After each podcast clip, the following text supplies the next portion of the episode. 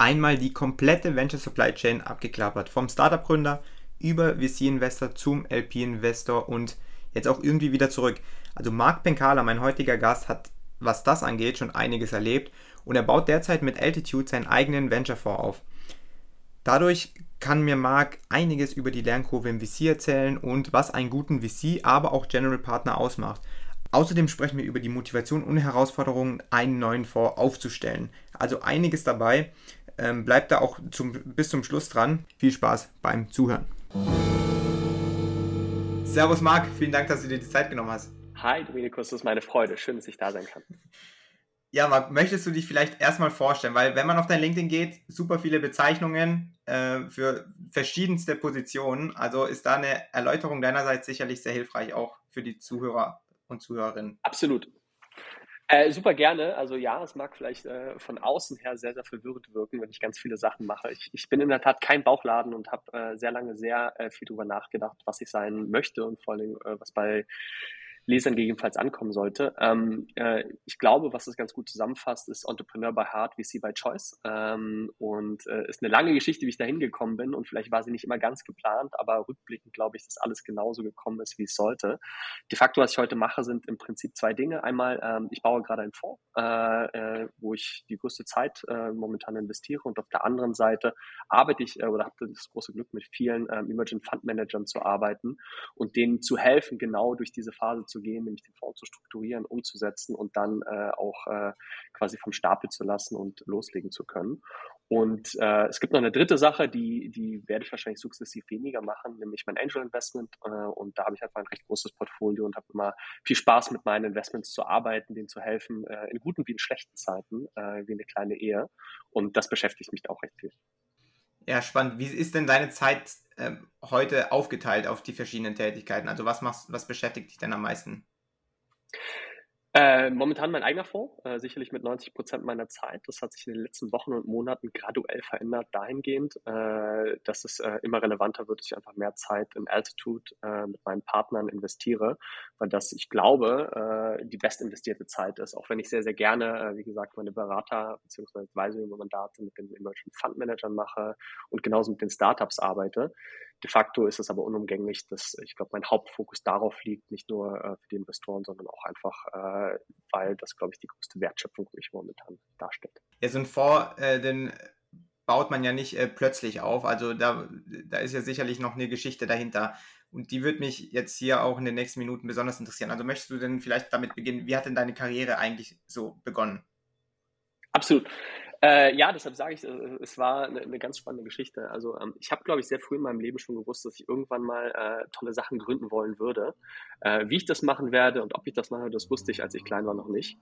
Ähm, ich hatte super viel Glück. Ähm, zum Ende von meinem Abitur habe ich meine erste Firma gegründet mit äh, viel Mut, viel Naivität äh, und habe alle Fehler gemacht, die man potenziell hätte machen können als Gründer. Äh, war, glaube ich, auch ein sehr wichtiger Prozess. Ähm, interessanterweise hatte ich dann das Gl große Glück, diese Firma verkaufen zu können, obwohl ich alles falsch gemacht habe. Ähm, ich habe aber eine sehr, sehr äh, wichtige Erkenntnis daraus gezogen, nämlich, dass ich Glück hatte. Das hatte gar nichts damit zu tun, dass ich irgendwie Ahnung hatte. Es war wirklich reines Glück. Warum ist es eine wichtige Erkenntnis? Weil A macht es ein bisschen bodenständiger und B äh, hat es für mich zu sehr vielen Fragen geführt. Und ähm, das hat dann dazu geführt, dass ich wirklich einen echten Grund hatte, BWL zu studieren. Also im Gegensatz zu den Leuten, mit denen ich studiert habe, die alle BWL studiert haben, weil sie nicht wussten, was sie machen sollen, war es bei mir ganz im Gegenteil. Ich wollte verstehen, wie es geht, wie es funktioniert ähm, und welche wirtschaftlichen Aspekte ich gut verstehen muss, damit ich vielleicht im nächsten Mal äh, nicht nur eine gute Firma bauen kann, sondern es auch besser machen kann. Ähm, und dann im Zuge meines Studiums äh, war ich viel im Ausland, habe äh, in Dubai, in Beijing, in Sydney studiert und äh, hatte eine irre spannende Zeit und bin von den Orten jeweilig immer sehr viel gereist. Rückblickend mehr gereist, als ich studiert habe, war aber total wichtig, weil ich ähm, beim Reisen festgestellt habe, dass die gleichen Probleme, je nachdem, wo man ist, anders gelöst werden. Und für mich war das damals Grund genug zu sagen, ich will, ich will Gründer sein, ich will, ich will Firmen bauen, ich will Marktineffizienzen äh, finden und sie mit Technologie äh, bespielen. Zum Ende des Studiums habe ich dann meine zweite Firma gegründet, äh, das erste Mal eine Tech-Firma, das erste Mal mit Venture Capital in Kontakt gekommen und habe damals äh, wie gesagt, das erste VC-Geld geraced und habe diese Firma knapp vier, vier, Jahre aufgebaut. Irre viel gelernt, auch wieder äh, unglaublich viel falsch gemacht und äh, habe sie dann sehr, sehr erfolgreich in Sand gesetzt. was für mich auch wieder sehr wichtig war, weil zu dem Zeitpunkt dachte ich mir, okay, jetzt habe ich eine Firma gebaut und eine Firma in Sand gesetzt. Gar kein Problem, ist ja immer noch eine ganz gute Ratio. Ähm, dann mache ich es halt nochmal. Und äh, während ich mir da viel Gedanken drüber gemacht habe, ähm, ist, hat mich eine Frage nicht losgelassen, nämlich was macht einen guten Gründer aus? Und die Antwort damals war für mich irre trivial. Ein guter Gründer weiß, wie man eine Firma aufbaut und skaliert, Komma, der weiß aber halt auch, äh, wie Venture Capital funktioniert. Warum geben die VCs Geld? Wie geben sie dir Geld? Was ist ein guter VC? Was ist ein schlechter VC? Und vor allen Dingen als Gründer, und das, das ist eine Frage, die wird viele Gründer umtreiben, ähm, wie baue ich eine Firma, die auch Venture Capital raisen kann? Und die These war ziemlich einfach. Ich sollte zu einem VC gehen, um zu verstehen, wie die arbeiten, äh, was wahrscheinlich einen besseren Gründer aus mir macht. Ähm, zu dem Zeitpunkt hatte ich super viel Glück, weil äh, einer meiner Investoren, der bei mir Geld verloren hat, äh, hat gefragt, ob ich für sie arbeiten wollte. Und das war damals Mountain Partners. Und ich dachte, perfekt, ich muss mich nicht mal bewerben oder irgendwas machen. Und ich kann zu einem VC gehen und dort lernen, wie es funktioniert. Ähm, die These, die ich hatte, dass ich das ein Jahr mache, war, war echt gut. Die, die war auch 90 Prozent richtig. Es hat einen kleinen Fehler. Ich habe es nicht ein Jahr gemacht, sondern knapp zehn. Äh, bedeutet, entweder äh, lerne ich sehr langsam oder es gab zwei, drei Dinge mehr zu lernen, als ich dachte. Ähm, ich, ich behaupte immer, dass es das zweite war. Und ähm, hatte eine super spannende Zeit bei Mountain Partners, äh, durfte wirklich Venture Capital von der Pike auf lernen, äh, Rückblick extrem wichtig. Ähm, vom, vom quasi Gründertum kommt, äh, in VC gehend und dort irgendwie zu lernen, wie funktioniert Investmentmanagement, ähm, bin durch Stationen gelaufen wie ähm, Venture Development oder äh, Internationalisierung von Startups, habe Companies von A nach B internationalisiert, also ganz klassisches Global Venture Development, wie es Rocket Internet zu der Zeit auch gemacht hat, habe Company Building äh, Infrastrukturen gebaut oder mitstrukturiert und ähm, bin dann von da ganz klassisch äh, in, ins Fondsgeschäft gekommen, äh, so ungefähr nach der Halbzeit und habe Fonds strukturiert äh, und mit aufgebaut, was irre lehrreich war, weil es nicht nur einer, sondern mehrere waren und das in verschiedenen Jurisdictions. Bedeutet, ich konnte mir da so ein bisschen die Essenz rausnehmen, was funktioniert gut, was funktioniert schlecht, was ist ähm, Länder- oder Regionenabhängig und wie unterscheiden sich Fonds äh, auch quasi phasenbedingt, in denen sie äh, investieren. Und ähm, dieses ganze Wissen, wenn ich wie gesagt jetzt zurückblicke, war extrem wichtig, weil ich einfach verstanden habe, wie die einzelnen kleinen Teile miteinander zusammenhängen. Während ich bei Mountain war, habe ich äh, noch zwei Firmen gegründet äh, und äh, auch hier wieder sehr, sehr viel gelernt. Die sind beide noch da äh, und funktionieren beide sehr, sehr gut und da muss ich nicht mehr tätig sein. Und ähm, habe aber davon einen weiteren wichtigen Schritt gemacht, nämlich bin ins Angel Investing gegangen.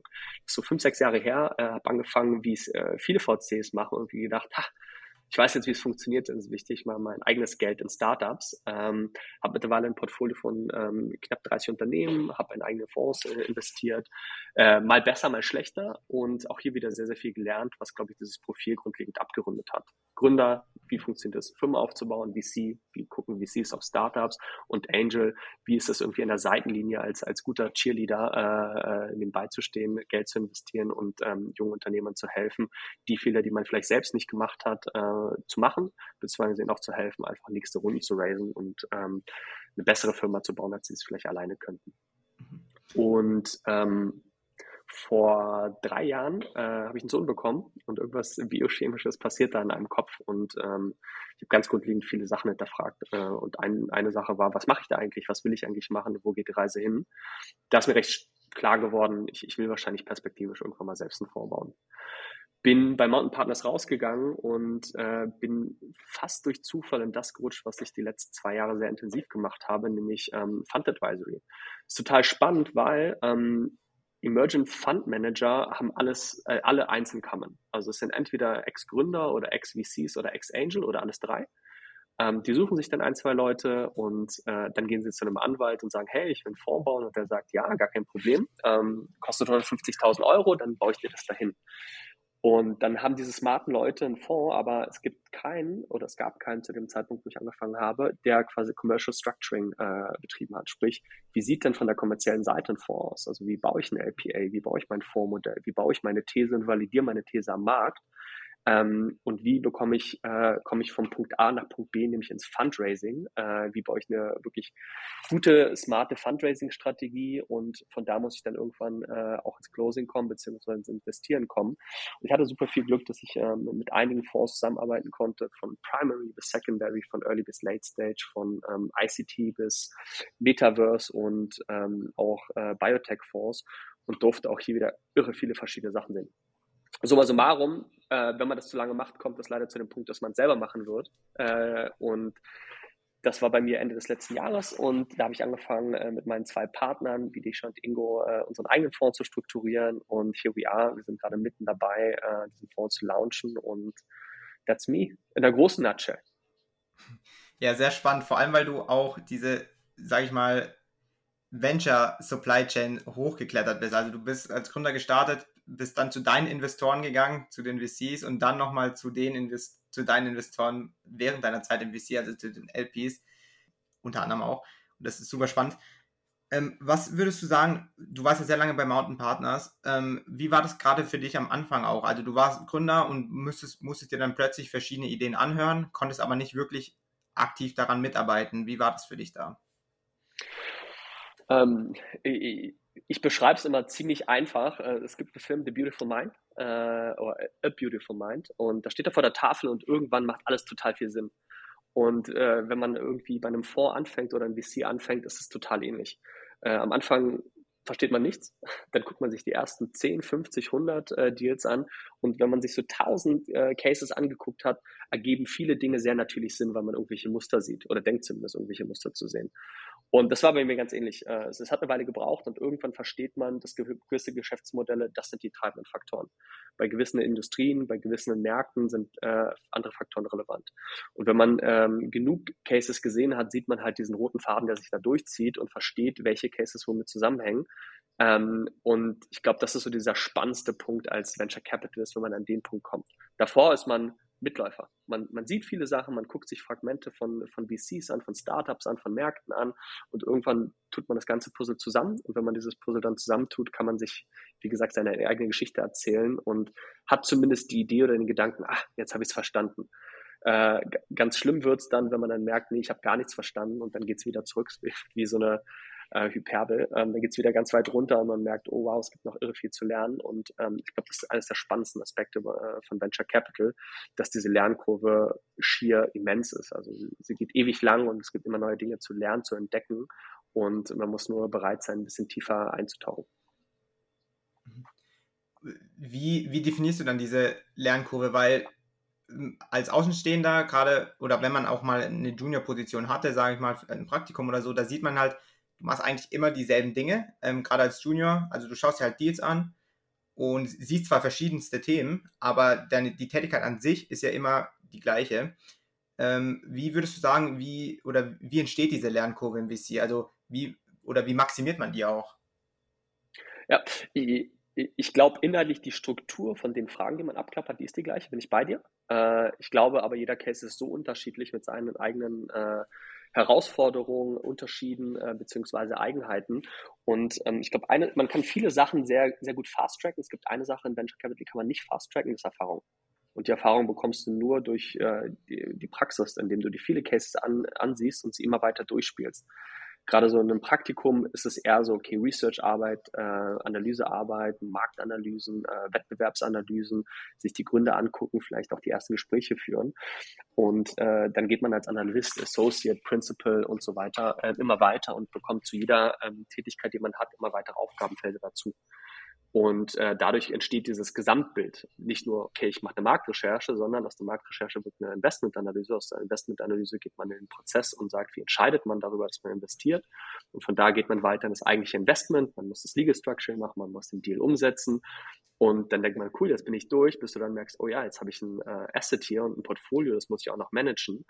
Und in dem Management gibt es dann halt verschiedene Phasen, wie die ersten zwölf Monate Geld ist da und ist alles cool. Und die, äh, je nachdem, in welche Phase man investiert, probiert man das Geld sinnvoll zu investieren ähm, und äh, irgendwie eine Wertschöpfung zu, äh, zu schaffen. Und umso weiter man geht, umso mehr merkt man, oh, okay, es geht jetzt weiter, jetzt kommt die nächste Finanzierungsrunde, jetzt gibt es ganz andere Aufgaben und Herausforderungen und dann kommen Bordmandate dazu und so on.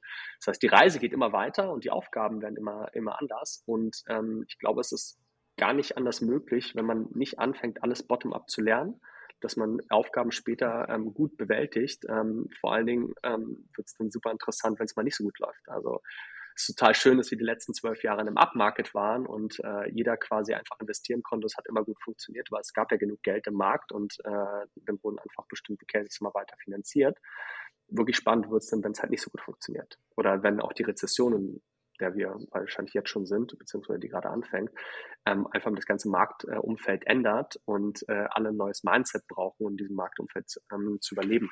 Auch hier wieder, die Rückkopplung ist äh, nur die Erfahrung ermöglicht es einem, hier richtig zu reagieren, diese Dinge früh zu sehen und dementsprechend auch die richtigen Hebel äh, zu bewegen, damit man äh, gut und gesund als VC wie auch als Startup durch diese ähm, Zeit kommt. Ja. Eine Frage, die man auch von Ko Kollegen oder auch anderen eben in meinem Alter immer wieder bekommt, ist oder hört, ist, soll ich erst gründen, soll ich erst eine andere Erfahrung sammeln und dann ins VC gehen oder direkt im VC einsteigen? Jetzt, äh, du, du bist so den, ja, würde ich sagen, den klassischen Weg in Anführungszeichen gegangen. Äh, du hast erst gegründet, bist dann ins VC, hast dann aber auch wieder gegründet. Ähm, also, was würdest du sagen, oder du kannst ja nur aus deiner Perspektive berichten. Was würdest du sagen, hat dir denn geholfen, äh, nach der Gründung dann erst im VC einzusteigen? Ja, super spannende Frage. Ich kann es gar nicht sagen. Ich glaube, es gibt gar keinen richtigen Blueprint. Wie, wie fängt man als VC an oder wie wird man VC? Ähm, sicherlich ist es absolut hilfreich, wenn man selbst schon mal gegründet hat. Aus einer, aus der reinen Perspektive, ich investiere in Startups und da sitzen irgendwelche Gründer und äh, wenn die denken, oh, okay, du gibst mir Geld und willst mir gerade erzählen, wie ich es besser machen kann, hast aber selbst noch nie gegründet, ist es so eine Frage, bist du authentisch oder nicht? Die zweite äh, Frage ist viel, viel ähm, äh, relevanter. Hast du diese Herausforderungen, diese Probleme schon mal gemacht? Ja? Hast du sie schon mal bewältigt? Und weißt du überhaupt, wie es ist, diesem Stress ausgesetzt zu sein, eine Firma zu gründen und Geld zu raisen und Leute einzustellen und schnell zu wachsen und ähm, irgendwie allen Stakeholdern äh, zu zeigen, das funktioniert super gut, damit man zur nächsten Runde kommt. Ähm, ergo, es ist total hilfreich, wenn man schon mal gegründet hat und diesen Prozess versteht. Äh, ist das aber, glaube ich, gar nicht mandatory. Es kann auch sein, dass man ganz klassisch einfach irgendwie studiert, vielleicht auch in einem Startup arbeitet ähm, und darüber dann irgendwie zu einem VC kommt oder auch über Umwege, über Beratung oder über Banking etc. ins VC kommt. Am Ende des Tages ist, glaube ich, eine extreme Mindset-Frage. Kann man sich schnell in neue Märkte einarbeiten, sie verstehen und wie, wie ein Schachspieler die notwendigen 200 Schritte vorausdenken und äh, probieren, jede Eventualität zu mappen um einfach gute Entscheidungen früh zu, zu treffen.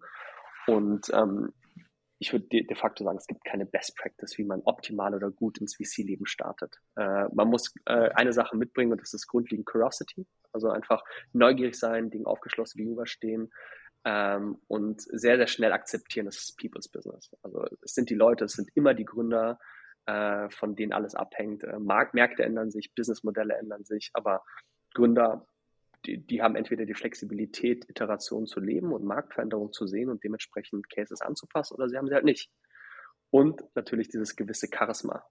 Willst du für jemanden arbeiten, den du nicht magst? Nein. Willst du für jemanden arbeiten, den du magst, der intelligent ist und den du schätzt? Ja. Ähm, bedeutet diese Persönlichkeiten, die da vorne stehen, Leute heiern, Kunden gewinnen und auch Investoren für sich begeistern. Und ich glaube, damit steht und fällt fast jedes Unternehmen. Ja, ja, ja, spannend.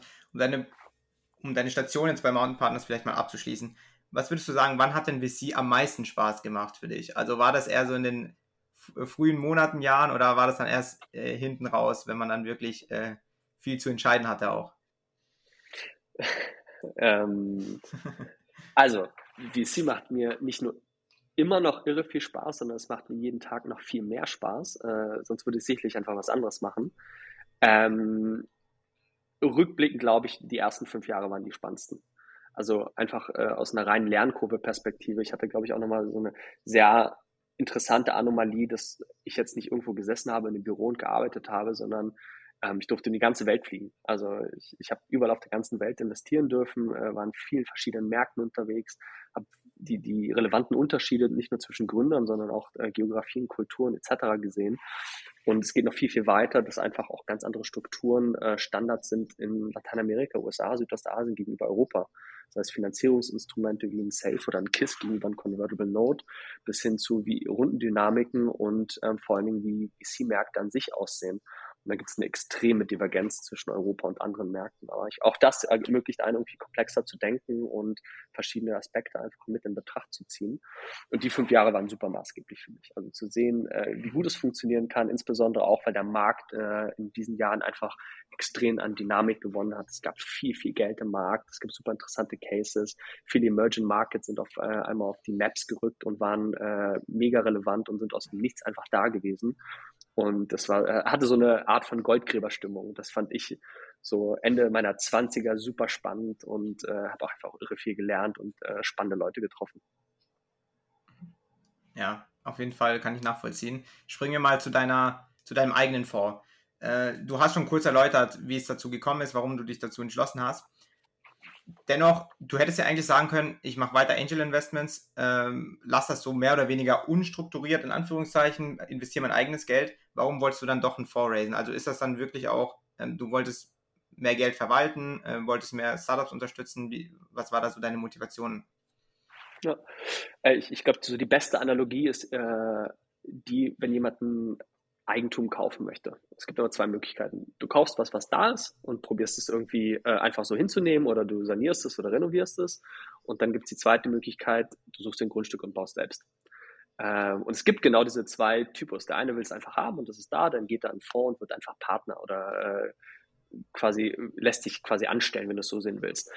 Dann musst du aber immer damit leben, dass das Rahmenwerk vorgegeben ist die eine Wohnung hat einen gewissen Schnitt und mit dem musst du arbeiten. Kannst drin ein bisschen ausschmücken und ein paar Sachen anpassen. Damit ist aber leider getan. Wenn du einen Fonds äh, selber baust oder ein Haus selber baust, kannst du alles so setzen, wie du möchtest. Du kannst das Grundstück aussuchen, du kannst das Fundament aussuchen, du kannst ähm, den Schnitt der Wohnung oder des Hauses aussuchen und abgesehen davon natürlich alles drin gestalten. Und rückblickend, äh, ich, nachdem ich zehn Jahre Venture Capital gemacht habe, habe ich mir irre viele Fonds angeguckt mit einigen Stärken, einigen Schwächen. Ähm, und die Themen, die ich mir angeguckt habe, wo ich hätte potenziell mitmachen können, waren es einfach nicht. Also ich war so, okay, das finde ich nicht gut, das finde ich nicht spannend, das passt nicht zu dem, wie ich Venture Capital sehe oder zu meiner Philosophie, wie ich gerne investieren wollen würde. Was mich so ein bisschen notgedrungen zu der Quintessenz gebracht hat, wahrscheinlich musst du einen eigenen Fonds bauen, damit du den Fonds hast, äh, der dir am meisten Spaß macht. In der Geografie, in dem Segment, mit den Menschen ähm, und vor allen Dingen auch der übergeordneten Philosophie, wie du mit diesen Gründern und deinen Partnern und den Stakeholdern, auch LPs, arbeiten möchtest.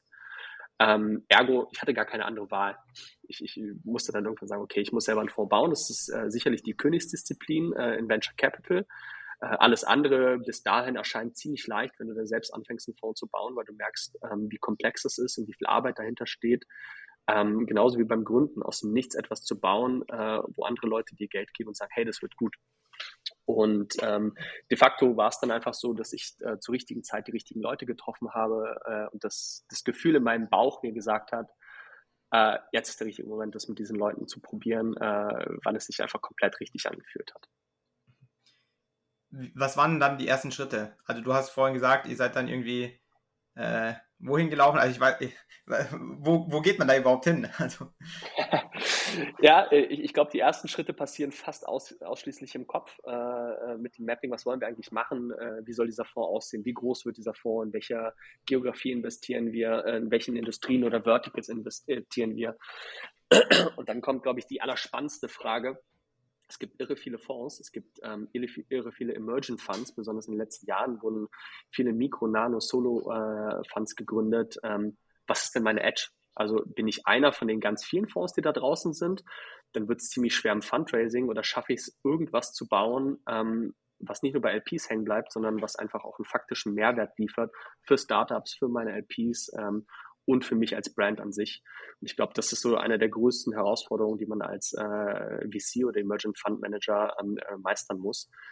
Und wenn man sich zumindest darüber im Klaren ist, wo die Reise hingeht, dann ist der nächste Schritt, ähm, okay, bringe ich das jetzt an einen Punkt, dass ich wirklich das Thema ausgründe. Also es ist eher ein rechtlicher, administrativer Schritt, dass man zu einem Anwalt geht, beziehungsweise ähm, sich eine Fundboutique sucht, die einem hilft, das Thema genauso auszugestalten, äh, rechtlicher Natur, damit es genau das ist, was es sein soll. Und das immer respektiv mit, wer werden meine LPs sein, wo werde ich Geld raisen, wo werde ich investieren und diese ganzen kleinen Fragmente zusammenzutun, um die optimale Struktur für sich zu finden. Und danach wird es total easy. Dann hat man eine Struktur, ein Team, eine Idee, äh, beziehungsweise einen Gedanken, äh, wie es ist. Und dann muss man das ganz leichte machen, nämlich Fundraising. Äh, das war ein Scherz. Also da, da wird es wirklich schwer, dass man Leute davon überzeugen muss, dass die Idee ähm, und das Team, was diese Idee umsetzt, so gut ist und so unique ist, ähm, dass es nicht nur wirtschaftlich erfolgreich sein kann, sondern auch die Fähigkeit hat, einfach dieses Geld zu raisen, damit man auch investieren kann am Ende des Tages. Ja, ja, bevor wir zu deiner These und auch zum Fundraising und zu den Herausforderungen kommen, würde mich interessieren, was würdest du denn sagen, was braucht man denn, um einen eigenen Fonds zu gründen? Also du hast gesagt, viele Fonds wurden jetzt in den letzten Jahren gegründet, äh, aufgebaut. ähm, was würdest du sagen, was ist da so die wichtigste Eigenschaft, die man da mitbringen muss? Nicht Eigenschaft, vielleicht auch das entsprechende Netzwerk oder die Erfahrung. Was würdest du sagen, was ist da auf jeden Fall wichtig? Ich glaube, es gibt gar, gar keine einzelne Komponente, die materiell wichtig ist, sondern es gibt ganz viele kleine Komponenten, äh, die das Ganze ergeben. Und äh, in dem Fall ist es sicherlich äh, beim leichtesten, das leichtesten, aber beim naheliegendsten angefangen, ähm, Erfahrung, äh, Reputation und äh, Track Record. Also was habe ich davor gemacht? Äh, kann ich das dann quasi auch wieder äh, in, in einem Fonds widerspiegeln, beziehungsweise macht es auch Sinn, dass diese Erfahrung relevant ist? Ähm, war ich Gründer vielleicht, war ich davor VC, war ich Angel und habe die notwendige Track Record gehabt, habe ich schon gute Investments gemacht.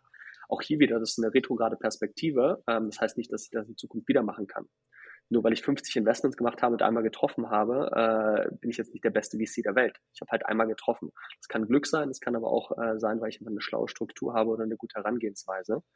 Bedeutet, Track Record ist nicht immer gleich Track Record. Ähm, aber es geht dann noch viel weiter. Ich glaube, es sind Personal Treats. Also wie gut bin ich darin, Leuten eine gute Geschichte zu erzählen? Also Storytelling ist nicht nur bei Startups extrem wichtig. Ich verkaufe irgendwas, was noch nicht da ist und sage, das wird total gut und wir werden alle irre reich.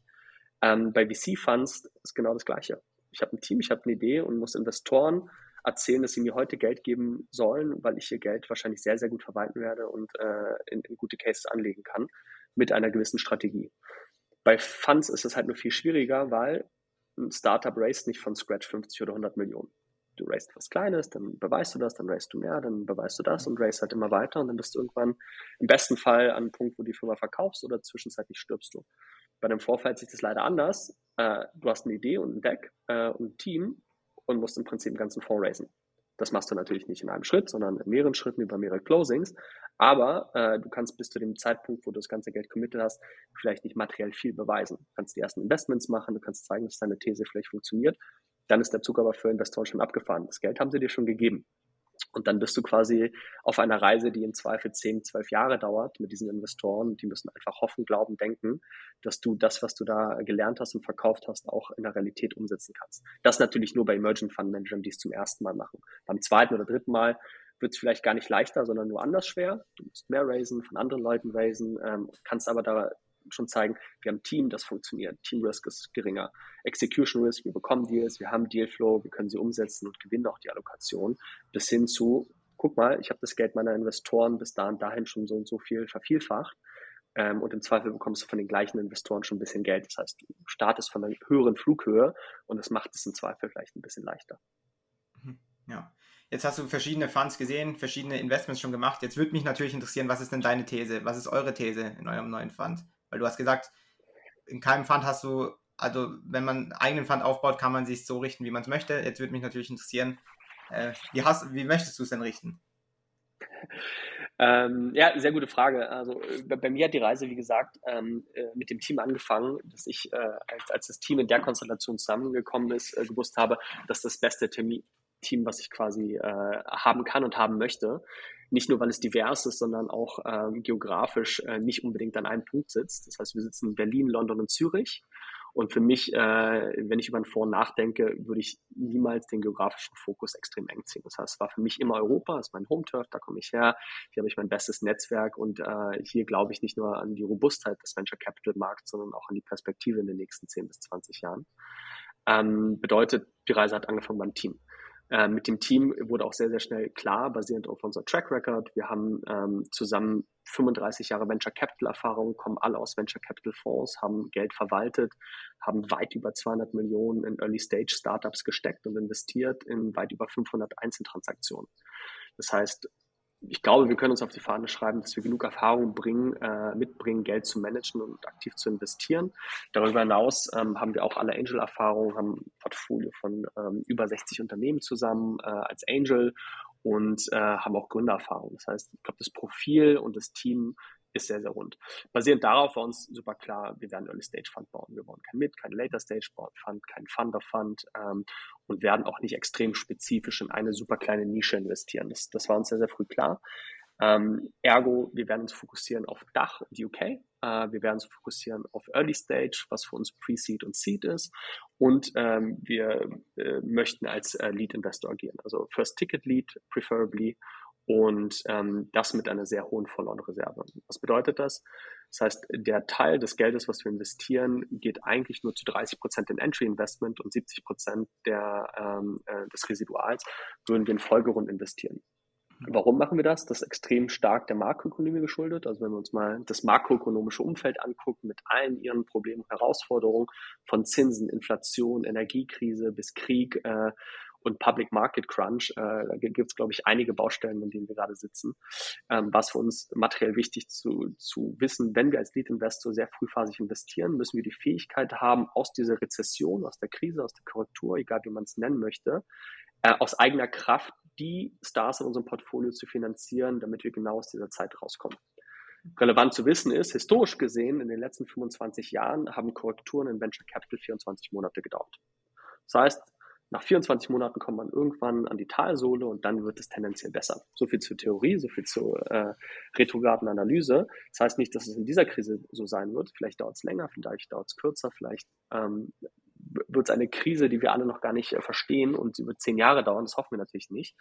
Aber für uns war es einfach wichtig zu sagen, okay, wir müssen in der Lage sein, wie gesagt, genug Dry Powder mitzubringen, die echt guten Themen bei uns zu finanzieren. Woraus fokussieren wir uns äh, darüber hinaus? Ähm, zwei Themen, die für uns ähm, vertical bzw. industrieseitig extrem äh, relevant sind, ist einmal Fintech, ähm, da ist unser Home Turf, da haben wir unser Track Record, auf der anderen Seite Retail Tech. Und dann werden wir zwei opportunistische Themen angehen, ähm, die wir extrem spannend finden, gerade getrieben von äh, der Situation, in der wir sind und getrieben von der Perspektive, äh, die wir sehen. Das eine ist PropTech und das andere ist etwas, was wir Planet Tech nennen. Planet Tech, darunter subsumieren wir alles, was Climate angeht, was Food angeht, was Energy angeht. Und dort werden wir auch selektiv investieren. Ähm, was uns, glaube ich, unique macht, ist, äh, wir haben uns sehr, sehr stark den Angel-Markt angeguckt, weil wir daherkommen äh, und vor allen Dingen angeguckt, wie sich der Markt in den letzten 20 Jahren verändert hat. Und eine Sache wird super, super schnell klar. Ähm, vor 20 Jahren sah der Angel-Markt dramatisch anders aus, als er heute aussieht. Äh, und äh, das war ein bisschen der Anhaltspunkt, von, von dem wir gestartet sind, als wir die These für uns strukturiert haben. Und äh, rückblickend glauben wir, dass der Markt ganz am Anfang natürlich äh, sehr zentral aufgehangen war. Das heißt, es gab einzelne Angels, die haben fast alle Deals gesehen. Vielleicht nicht alle, aber sehr, sehr viele, einfach weil der Markt sehr, sehr klein war. Ähm, und dieser zentrale Markt hat sich dann entwickelt in einen dezentralen Markt. Es gab immer mehr, die waren trotzdem nicht zwingend interconnected. Und äh, wenn wir uns heute den Markt angucken, haben wir quasi Distributed Networks. Der Markt ist demokratisiert, Angel können quasi frei investieren. Es gibt Syndikate, es gibt Solo-GPs, äh, äh, Mikro-Nano-VCs. Ähm, es, es, gibt Plattformen, wo man in Startups investieren kann. Das heißt, der Markt hat ein extremes Longtail mit einem extrem großen Potenzial. Ähm, und als wir uns das alles so angeguckt haben, haben wir festgestellt, ja, wahrscheinlich müssen wir früher und besser investieren. Was heißt früher und besser? Das heißt, wir müssen investieren, bevor viele frühphasige Investoren überhaupt Deals sehen. Und das passiert normalerweise genau bei Friends, Family und diesen kleinen fragmentierten Angel.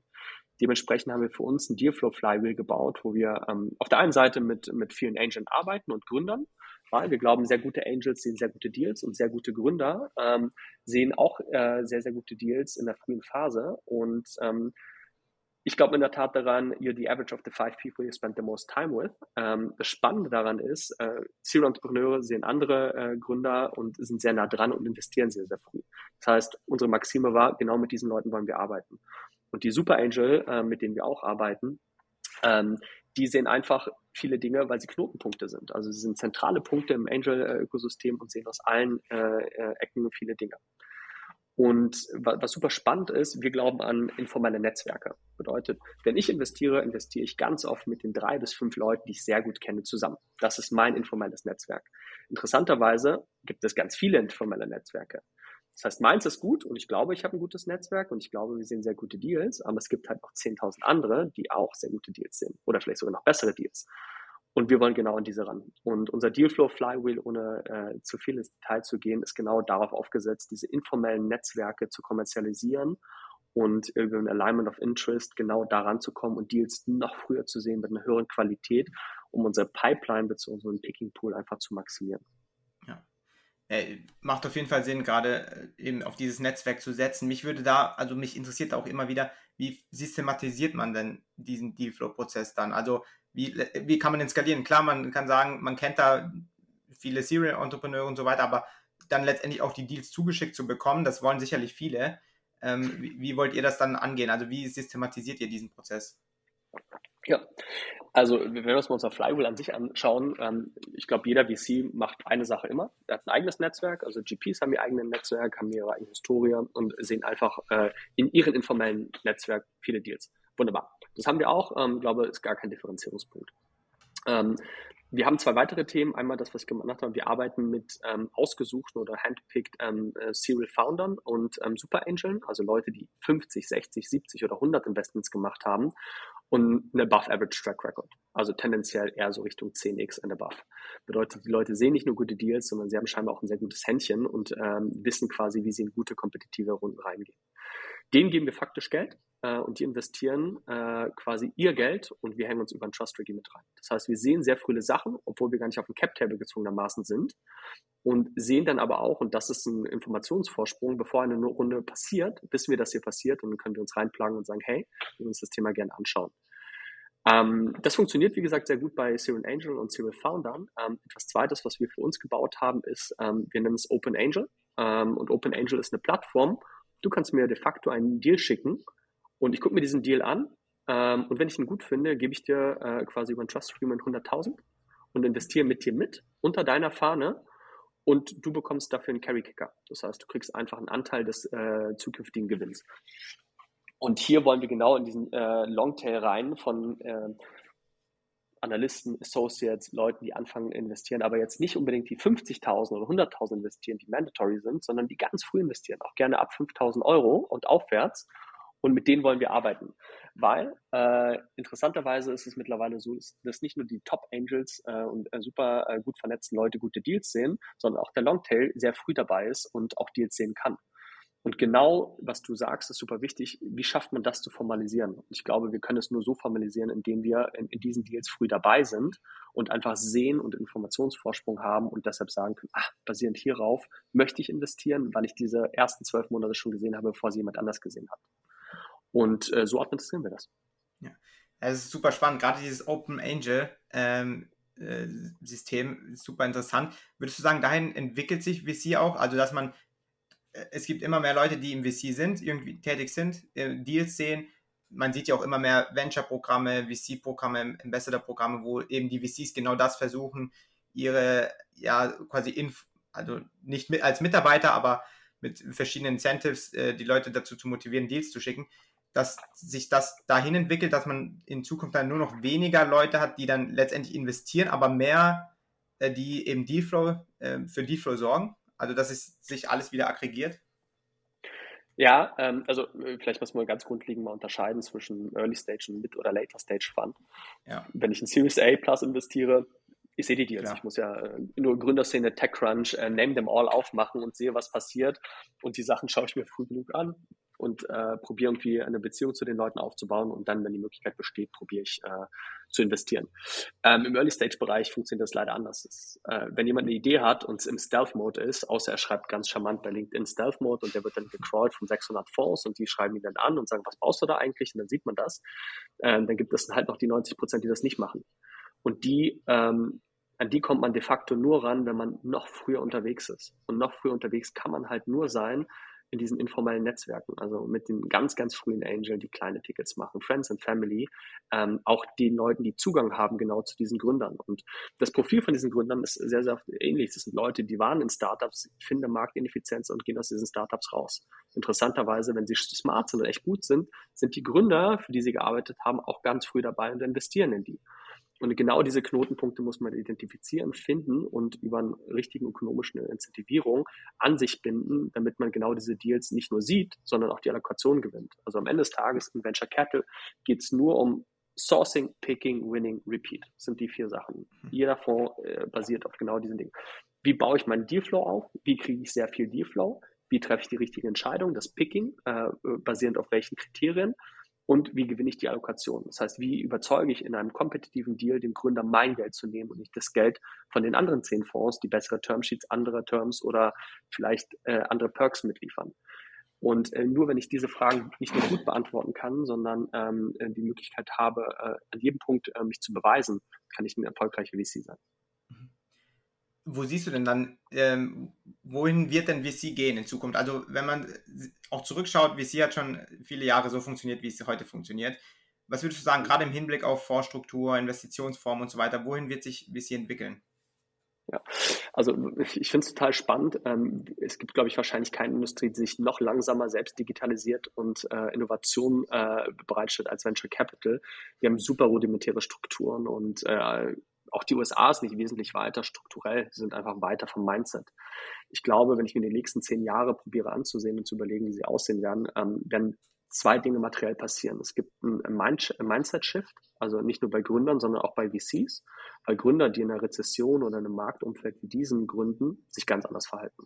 Also in einem Abmarkt wie in den letzten zehn Jahren gab es einfach genug Geld. Das heißt, ich kann viel Geld ausgeben und dann raise ich neues Geld.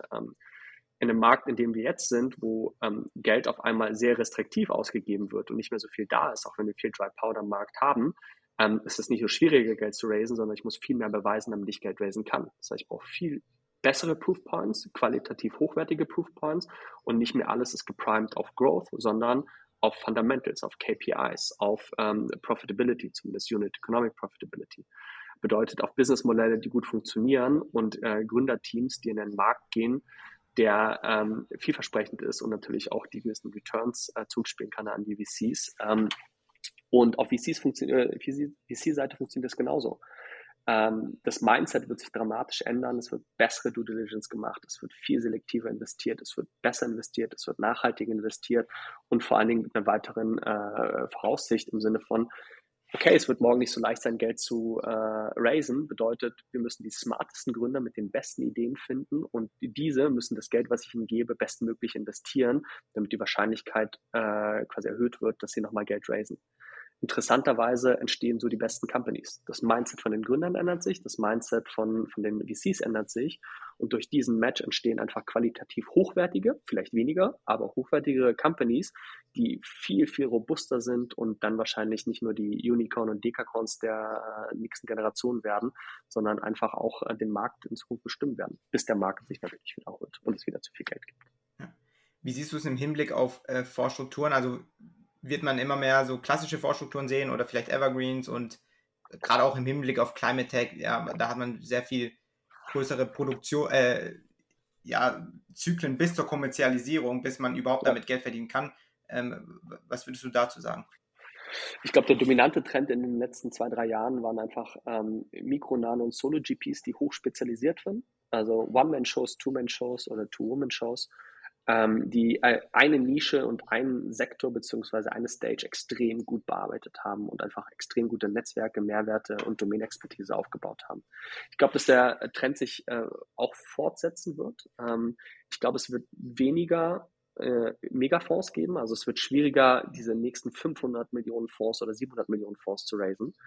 Ähm, und äh, zum Thema Climate Tech super spannend, extrem relevant und ich glaube, das Potenzial in den nächsten Jahren ist irre hoch die Herausforderung, die ich sehe, dass das momentan viel zu viel Geld äh, im Markt ist, also im Dry Powder gebunden ist und dem gegenüber stehen nicht genug Ideen, die gut genug sind. Und das sieht man dann an diesen super Early Runden, die super groß sind, ähm, weil A, haben sie, fliegen sie auf einer sehr hohen Bewertung und B, jetzt müssen sie das Geld deployen und äh, die nächste Runde wird dadurch nicht leichter, nur weil sie hoch geraced haben, sondern ganz im Gegenteil, sie wird viel schwerer. Und dadurch, dass ähm, es eine Imbalance gibt zwischen Geld und Ideen, ähm, äh, stürzen sich alle Fonds auf die gleichen Ideen, die gut sind. Und dieser Markt wird ein bisschen Zeit brauchen zu maturen ähm, und damit es einfach wieder genug äh, Geld im Verhältnis zu guten Ideen gibt und dann wird er sich wahrscheinlich austarieren. Bis dahin wird es, glaube ich, ähm, viele Bauchlandungen geben und Bruchlandungen geben und das wird very unpleasant. Ähm, aber es ist gut, dass die äh, gegenwärtige Struktur genau zu dem geführt hat, nämlich dass dieser Markt auf einmal sehr stark an Dynamik gewonnen hat. Ja, ja finde ich auch mega interessant, also wie sich das entwickeln wird. Was ich ja bisher nur kenne, ist, dass es immer mehr Fonds gibt, aber da, die Phase, wo es dann auch weniger wird, ähm, bin ich auch mal gespannt, wen das dann erstens trifft und wie das dann trifft. Ähm, ja, kann man sich ewig lang noch dazu unterhalten, aber wir müssen langsam zum Schluss kommen. Deshalb äh, vielleicht ganz, ganz, um ganz kurz zu halten, bevor wir dann zu den Ab zwei Abschlussfragen kommen, was würdest du sagen, war denn für dich die wichtigste Tätigkeit, in, wenn du zurückblickst? Also vielleicht auch, weil man ja immer sehr gerne über Geld spricht, was war denn auch die finanziell äh, wichtigste Tätigkeit für dich in der Vergangenheit? War das die eigene Gründung? War das deine Tätigkeit im VC? Ähm, ja. Ähm, ich glaube, intellektuell sicherlich die, äh, die Anfangszeit im Venture Capital, weil du einfach äh, forciert wirst, schnell viel zu lernen, viel zu administrieren äh, und Märkte, komplexe Märkte und Strukturen extrem gut und äh, äh, ordentlich für dich zu sortieren. Weil wenn du Märkte nicht verstehst, wenn du den Namen nicht verstehst, kannst du keine Cases beurteilen. Ähm, und ich glaube, es war so, so ein intellektueller Quantensprung, die ersten drei bis fünf Jahre genau das zu machen und äh, genau diesen kleinen Teilaspekt von Venture Capital gut zu meistern. Ähm, wirtschaftlich zwei Themen sicherlich. Ähm, die erste Firma, die ich verkauft habe, die mir so ein bisschen die Möglichkeit äh, gegeben hat, ähm, A, zu studieren, wo ich will, ein bisschen zu machen, um mich selbst äh, auszuprobieren. Ähm, das war der eine Punkt. Der zweite Punkt, mein erster Angel Exit. Mein erstes äh, Investment äh, als Angel ist direkt äh, zu einem Dekakon geworden und äh, das hat mir dann ein bisschen Freiheit gegeben, nicht nur zu investieren, sondern auch ähm, äh, auch hier wieder mich auszuprobieren als Angel. Und was will ich investieren? Wo würde ich mein eigenes Geld reinstecken? Weil man natürlich immer eine Moral Hazard hat als, als VC. Ich nehme Geld von anderen und investiere es in irgendwelche Themen und kriege dann im Zweifel irgendwann Carry-Anteil. Wenn es nicht dein Geld ist, investierst du ganz anders, als wenn es dein Geld ist. Als Angel überlegst du dir viermal, ob du Geld irgendwo reinsteckst, weil wenn es weg ist, ist es weg und es ist dein Geld und nicht von anderen. Du kriegst kein Carry. Du kriegst das äh, Multiple von dem, was du investierst oder du verlierst. Ist sehr binär. Und du wirst sehr portfoliotheoretisch. Wie viele Portfolios muss ich haben? Wie viel, was ist das Minimum? Was sollte ich wo reinstecken? Das ist 5, 10, 20 oder 50.000.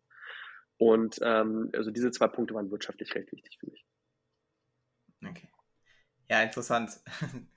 ähm, kommen wir zu den Abschlussfragen, auch aus zeitlichen Gründen. Wer war denn die beeindruckendste Person, mit der du dich je unterhalten hast und warum? Äh, ich, ich würde die Frage so irre gerne beantworten können, dass es eine Person äh, gewesen ist, die, ähm, die mich maßgeblich entweder zu dem gemacht hat, was ich bin, oder mich unglaublich nachhaltig beeindruckt hat.